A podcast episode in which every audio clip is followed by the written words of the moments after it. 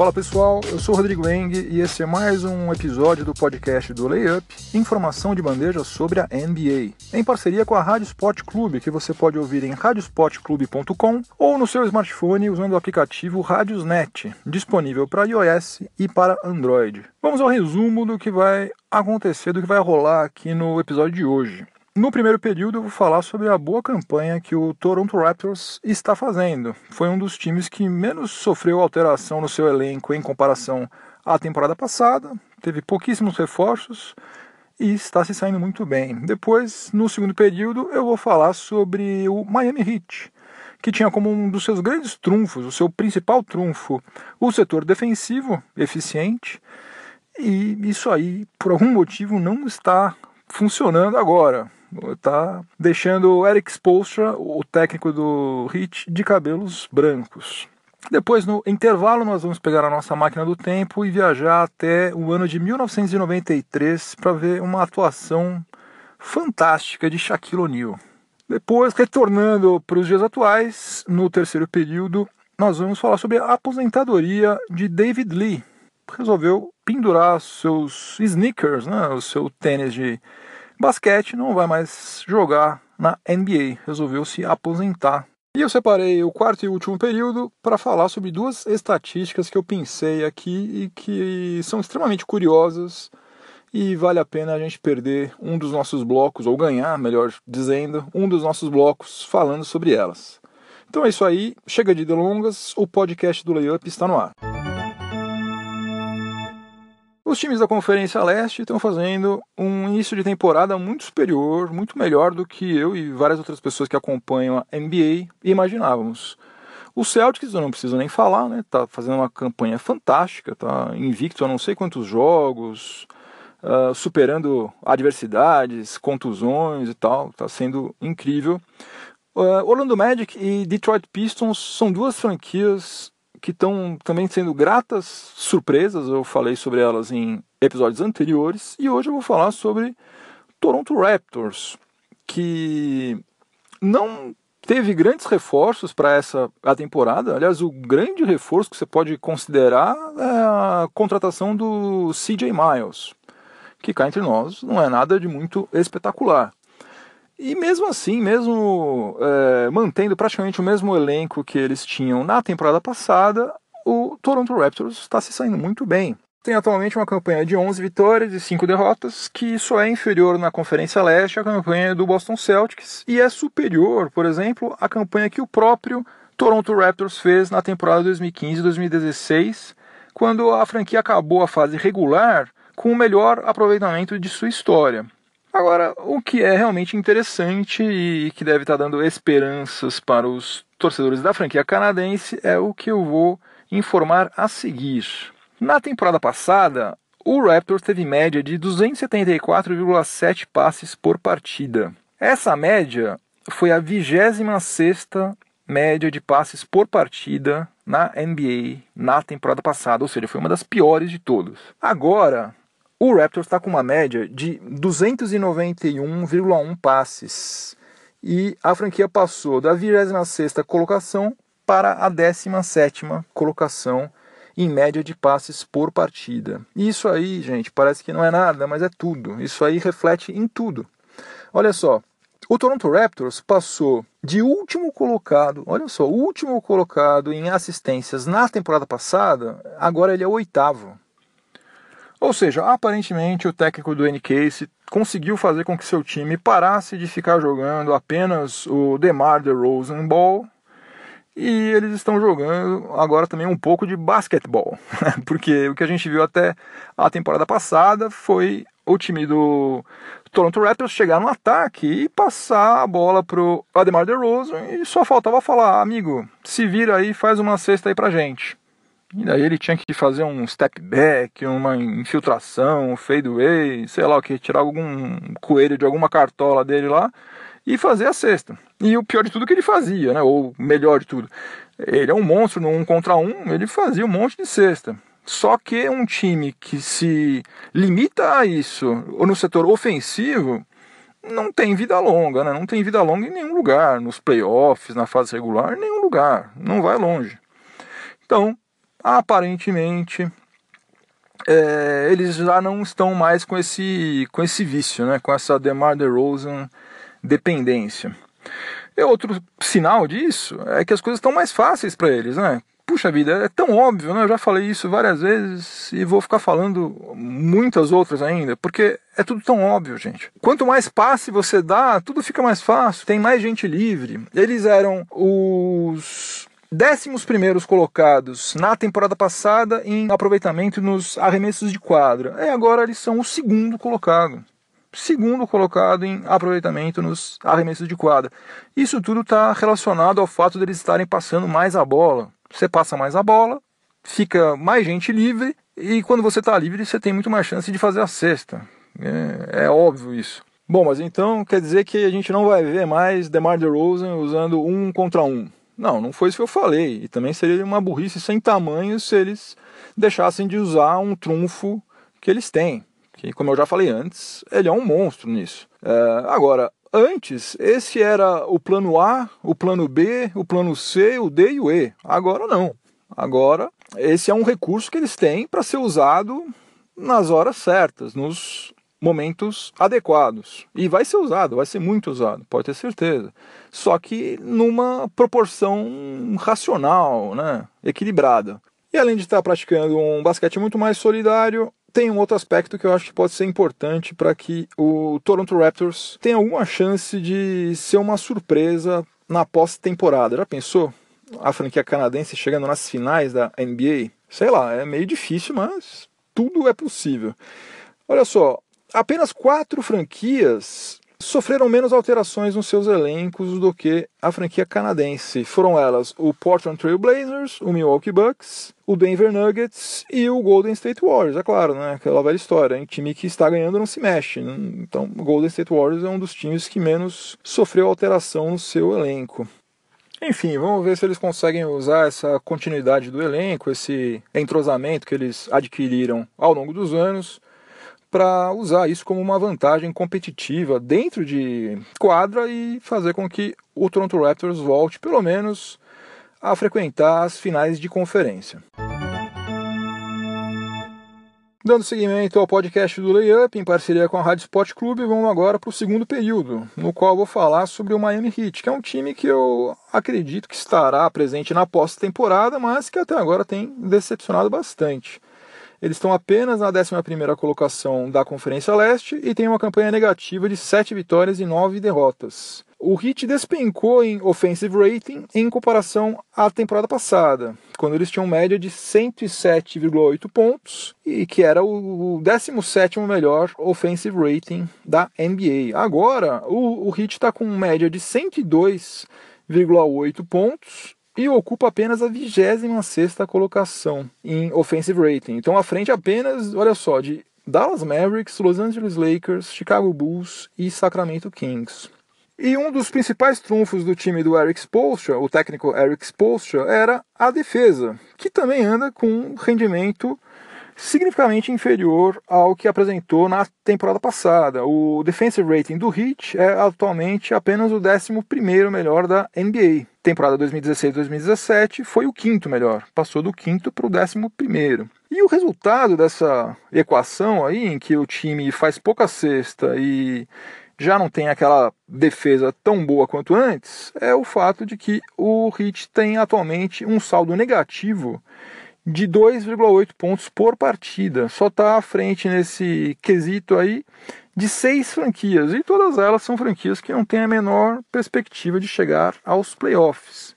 O Heat acabou de fazer uma das suas piores exibições na temporada 2017-2018, jogando contra o Indiana Pacers na Flórida e o Pacers é um dos seus adversários diretos lá na Conferência Leste. O Heat perdeu por 120 a 95, diferença de 25 pontos. Permitiu que o Pacers tivesse aproveitamento de 60% nos arremessos de quadra. O Dion Waiters fez uma das piores partidas da sua carreira. Ele jogou durante 26 minutos, errou todos os 10 arremessos de quadra que ele tentou não foi a linha de ah, lance livre nenhuma única vez e teve plus-minus de menos 24, o pior desde quando ele assinou com a franquia da Flórida em 2016.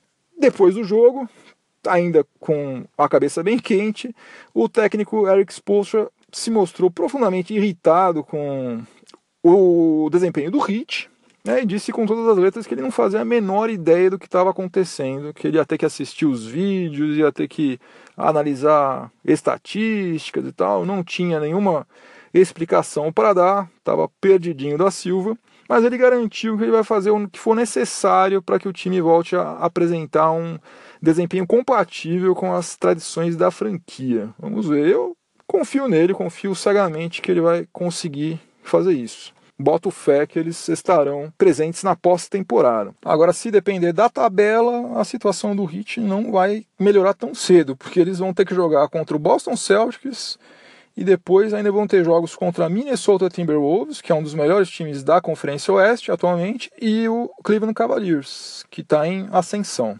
Então, boa sorte ao Eric Spoelstra, tomara que ele esteja mais calmo, porque eu acho que eu nunca tinha visto ele tão nervoso quanto nessa coletiva de imprensa após a derrota para o Pacers.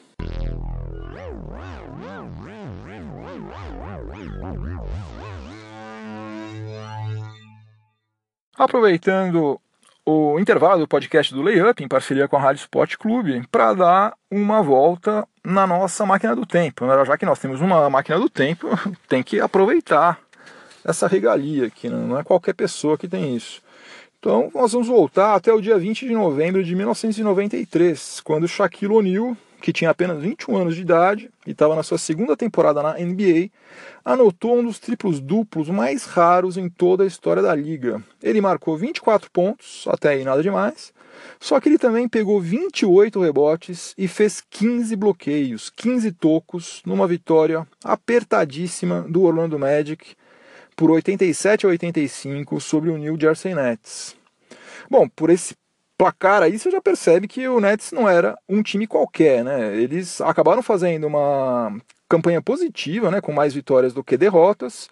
Eles venceram praticamente todas as principais equipes da NBA durante a fase regular e eles disputaram os playoffs. Então, era um time que merecia respeito. Shaquille O'Neal não fez isso tudo contra um time qualquer. Bom, desde quando a NBA começou a compilar estatísticas de bloqueios, que isso foi na temporada 1973-1974, nenhum jogador, além de Shaquille O'Neal, é, conseguiu fazer uma partida com pelo menos 20 pontos, 20 rebotes e 15 bloqueios. Somente Shaquille O'Neal, que é disparado um dos jogadores mais dominantes de todos os tempos, talvez só comparado a Will Chamberlain, conseguiu fazer isso.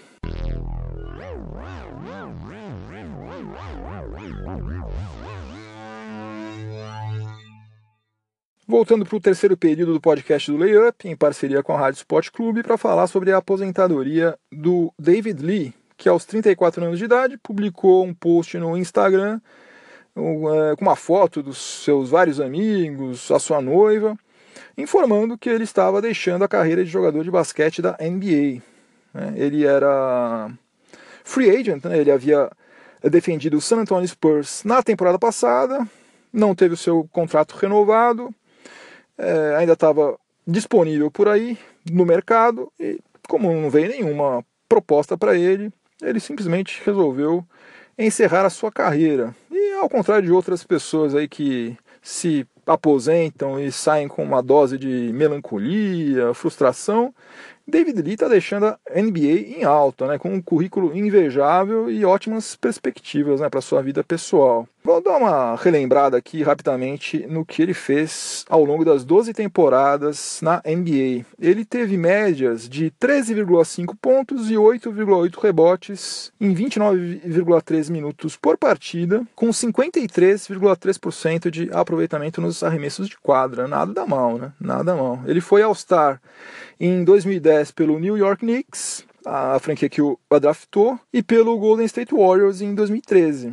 Ele teve a humildade, a inteligência, a grandeza de aceitar a reserva no time de Oakland, né, quando o Steve Kerr assumiu o comando da equipe em 2014 e acabou sendo premiado com o um anel de campeão em 2015. Né. Ele tinha o maior salário naquele time do Golden State Warriors campeão em 2015 e ele topou sem problemas ir para a reserva, porque ele sabia que isso seria bom para todo o time, como de fato foi. Né? Ele entrava esporadicamente, jogava, fazia os seus pontinhos, ajudava o time, e o, o Golden State Warriors acabou sendo campeão com ele sendo reserva. Depois de ser campeão pelo Golden State Warriors em 2015, o David Lee é, assinou com o Boston Celtics, só que ele não foi nada feliz lá, ele acabou sendo encostado pelo técnico Brad Stevens, pediu para ser negociado, é, foi jogar no Dallas Mavericks, também ficou pouco tempo por lá, e como eu já falei anteriormente, ele disputou a sua última temporada na NBA, defendendo o San Antonio Spurs. Essas passagens por é, Celtics, Mavs e Spurs, na verdade, serviu apenas para ele juntar mais alguns milhõeszinhos de dólares na sua conta bancária, que já estava recheada. Ele, ao longo das 12 temporadas na NBA, recebeu cerca de 95 milhões de dólares em salários. Ele vai usar uma parte disso aí para pagar a festa de casamento dele com a tenista dinamarquesa Caroline Wozniacki, que, digamos assim, tem vários outros predicados além de saber jogar tênis muito bem, uma moça muito bonita. Uma curiosidade sobre David Lee: ele era o único jogador em atividade na NBA que havia anotado um triplo-duplo com pelo menos 30 pontos, 20 rebotes e 10 assistências, um feito que ele alcançou numa derrota do New York Knicks para o Golden State Warriors em 2 de abril de 2010. Segundo o Basketball Reference, desde a temporada 1963-1964, somente outros cinco jogadores, além de David Lee, conseguiram reunir números nesses patamares em uma única partida. E olha como ele estava em ótima companhia. Ele está, aliás, né? Está em ótima companhia. Will Chamberlain fez isso 14 vezes, Oscar Robertson fez isso duas vezes, Elgin Baylor, George McGuinness e Karim Abdul-Jabbar uma vez cada um deles. E uma curiosidade dentro da curiosidade, porque David Lee foi o único jogador que realizou uma performance com esses números espetaculares, mas saiu de quadra derrotado. Entrando no quarto e último período do podcast do Layup, em parceria com a Rádio Sport Clube, para falar sobre duas estatísticas encafifantes, do verbo encafifar, que nesse caso aqui tem o mesmo significado que intrigante. Layup também é cultura.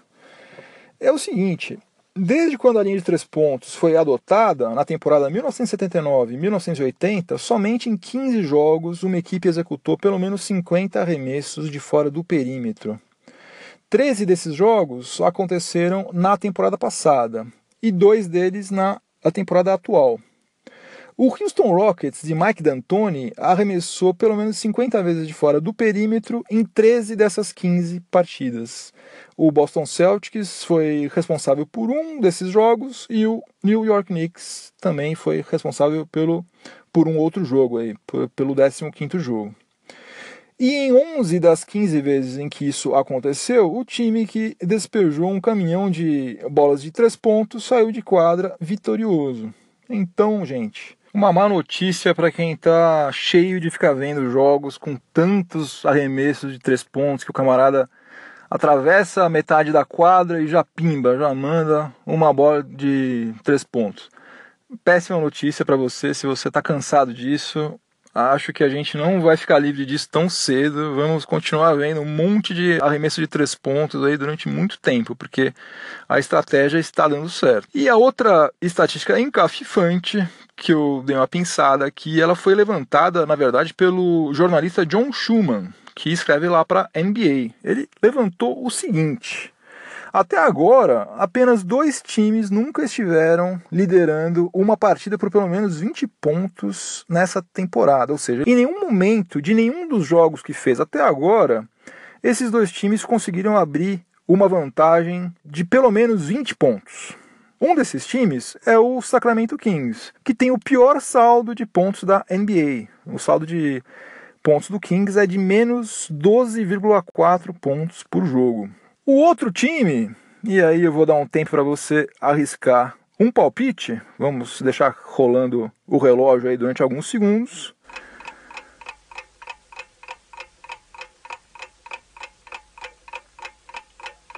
Bom, pensou já? Já tem alguma ideia? É o seguinte: o outro time é o Cleveland Cavaliers de LeBron James, Kevin Love, Dwayne Wade. O atual vice-campeão da NBA ainda não conseguiu abrir 20 pontos de diferença em nenhuma partida realizada na temporada 2017-2018. O que é um negócio incrível. Até times como o Chicago Bulls, Atlanta Hawks, o próprio Phoenix Suns, enfim, times que estão muito piores do que o Cavs, têm elencos muito mais fracos, estão numa situação deplorável, já conseguiram abrir 20 pontos de vantagem sobre algum adversário em algum momento. E olha, gente, isso aí não é que ganhou o jogo por 20 é, pontos de diferença, é que em algum momento, mesmo que tenha sido por alguns segundos, ficou 20 pontos na frente. O Cleveland Cavaliers não conseguiu fazer isso em nenhum momento. Agora, também, qual é a grande relevância disso? Não, nenhuma, né? Porque o que importa é você ganhar o jogo, né? Você pode é, ficar atrás durante todo o jogo e depois ganhar por um ponto. Ótimo, ganhou o jogo. Você ganhou tanto quanto se você tivesse ganhado por 60 pontos, né? A gente sabe disso, tanto faz. Mas é uma coisa, no mínimo, curiosa, né? Um time com essa força toda ser um dos dois únicos times que não conseguiu até agora abrir pelo menos 20 pontos de vantagem sobre nenhum adversário. Estourou o cronômetro. No podcast do Layup não tem prorrogação, então eu vou ficando por aqui. Mas antes de eu dizer tchau, um recado especial para quem é torcedor do Portland Trail Blazers. Porque outro dia eu fui assistir Paulistano e Minas Tênis Clube aqui em São Paulo. No final do jogo eu bati um papo com o Ricardo Bulgarelli, comentarista da ESPN, do Novo Basquete Brasil, comentarista oficial do Novo Basquete Brasil, estava lá comentando o jogo me atendeu super bem, um cara super bacana, super educado, super gentil, nota 10, exatamente como você vê na televisão, é Ricardo Bulgarelli na vida real.